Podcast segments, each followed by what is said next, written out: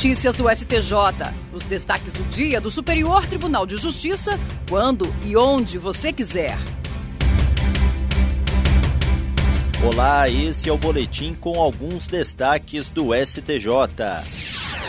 A terceira turma do Superior Tribunal de Justiça manteve decisão judicial que suspendeu temporariamente as visitas de uma mãe à filha internada de maneira permanente em hospital. De acordo com o processo, as visitas foram suspensas depois que a mãe, em sucessivas ocasiões, ameaçou funcionários e criou tumultos no hospital.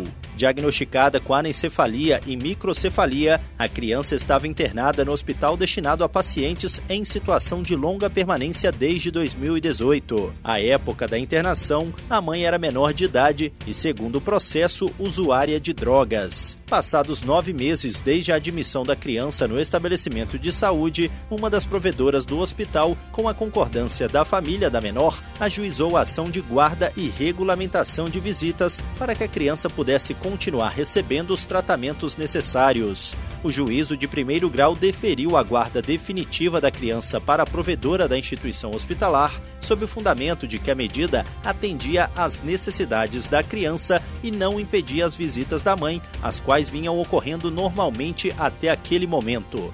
Contudo, em março de 2023, a assistente social do hospital relatou que a mãe desacatou os funcionários e não aceitava as regras da instituição. Por isso, o Ministério Público de São Paulo pediu a suspensão das visitas dela, o que foi deferido pelo juízo e confirmado pelo Tribunal de Justiça de São Paulo. A mãe impetrou habeas corpus no STJ contra essa decisão, mas o colegiado da terceira turma considerou que o instrumento processual não é o adequado para o exame da situação.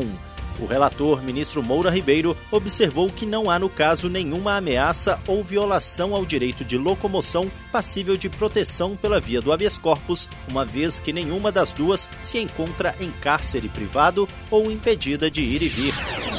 A pedido do Ministério Público Federal, a ministra do Superior Tribunal de Justiça, Nancy Andrighi, determinou a suspensão do sigilo sobre o processo em que o governador do Acre, Gladson Camelli, e mais 12 pessoas foram denunciados por irregularidades em licitação e na execução de contrato com uma empresa privada. Os 13 investigados são acusados de integrar organização criminosa e pela prática de corrupção ativa e passiva, peculato, lavagem de dinheiro e fraude à licitação. Iniciados em 2019, os ilícitos teriam causado prejuízo de pouco mais de 11 milhões e meio de reais aos cofres públicos, segundo a denúncia. Também foram denunciados a esposa e dois irmãos do governador, empresários, servidores públicos e pessoas que teriam agido como laranjas no esquema criminoso. Além da abertura da ação penal, o Ministério Público Federal pede que o governador seja afastado do cargo até o fim da instrução criminal e que todos eles sejam impedidos de deixar o país sem autorização judicial. Nancy Andrighi é a relatora do processo no STJ, tribunal competente para julgar governadores nos crimes comuns, e informou que o caso será analisado em momento oportuno, sem data definida. Na mesma decisão na qual suspendeu o sigilo, a ministra autorizou o compartilhamento de informações e provas que integram a denúncia com a Polícia Federal, a Controladoria Geral da União no Acre, o Ministério Público Estadual e a Assembleia Legislativa para a apuração da conduta do governador na esfera político-administrativa. Quanto ao levantamento do sigilo, a ministra Nancy Andrighi ponderou que, tendo sido concluídas as investigações da fase pré-processual e oferecida a denúncia ao STJ, não há mais razão para impedir a publicidade sobre os fatos em apuração. Em relação aos pedidos de compartilhamento, a ministra observou que essa pretensão encontra respaldo na Lei das Organizações Criminosas e nas convenções de Palermo e de Mérida.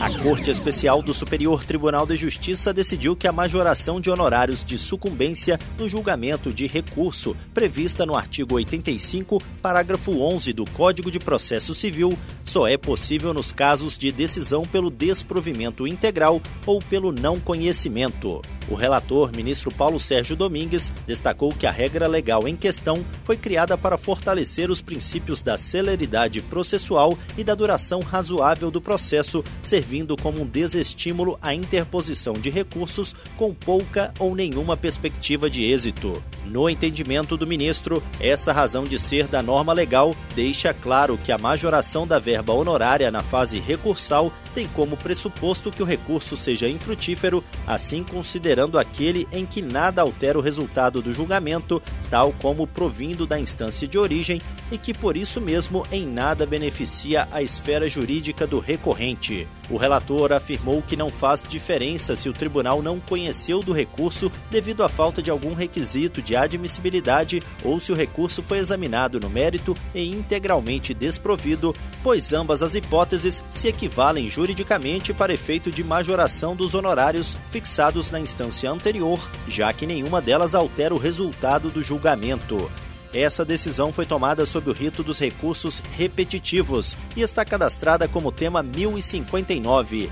Agora ela vai orientar os demais tribunais do país quando julgarem casos com idêntica questão. E esse foi o STJ Notícias de hoje. Se quiser ouvir mais, acesse o Spotify ou o SoundCloud do STJ. Tchau, tchau. Notícias do STJ, uma produção da Secretaria de Comunicação Social do Superior Tribunal de Justiça.